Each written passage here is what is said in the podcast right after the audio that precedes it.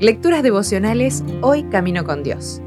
Escrita por Carolina Ramos y narrada por Alexis Villar. Hoy es 10 de septiembre. La niña dormida. Y tomando la mano de la niña le dijo, Talita Kumi, que traducido es, Niña, a ti te digo, levántate. Marcos 5:41 Jesús venía caminando con sus discípulos.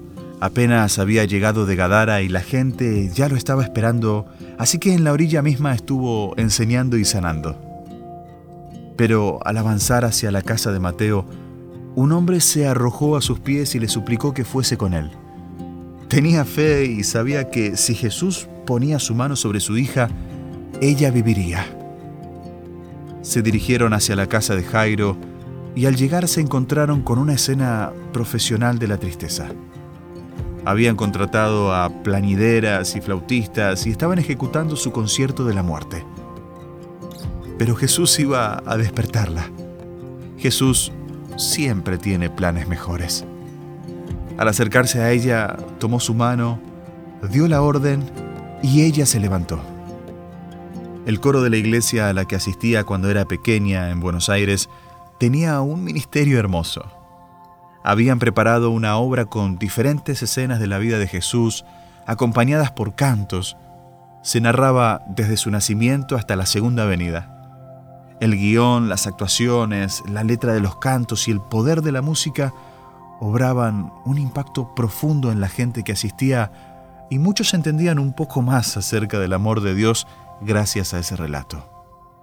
A mí me habían asignado el papel de hija de Jairo y a mi papá el papel de Jesús.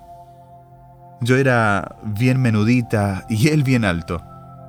En la obra, cuando Jairo me llevaba, yo iba como muerta, pero cuando me entregaba en los brazos de mi papá, él me levantaba y yo tenía que comenzar a mover los brazos y las piernas como si hubiese vuelto a la vida.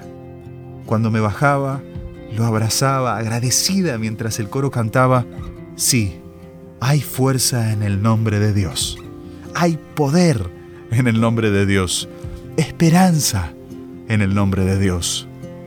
Esa corriente de vida y ese poder en la orden de Jesús son dos cosas que están disponibles para nosotros hoy. Ya sea que estemos acostados por una depresión u otra enfermedad, que estemos en los brazos de alguien que no puede hacer nada por nosotros o que, como Jairo, ejerzamos nuestra fe para buscar a Jesús y ayudar a alguien más.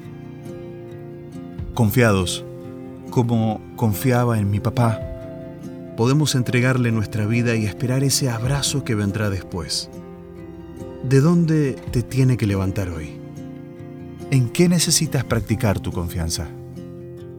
Arrójate a sus pies suplícale con fe. Si desea obtener más materiales como este, ingrese a editorialaces.com.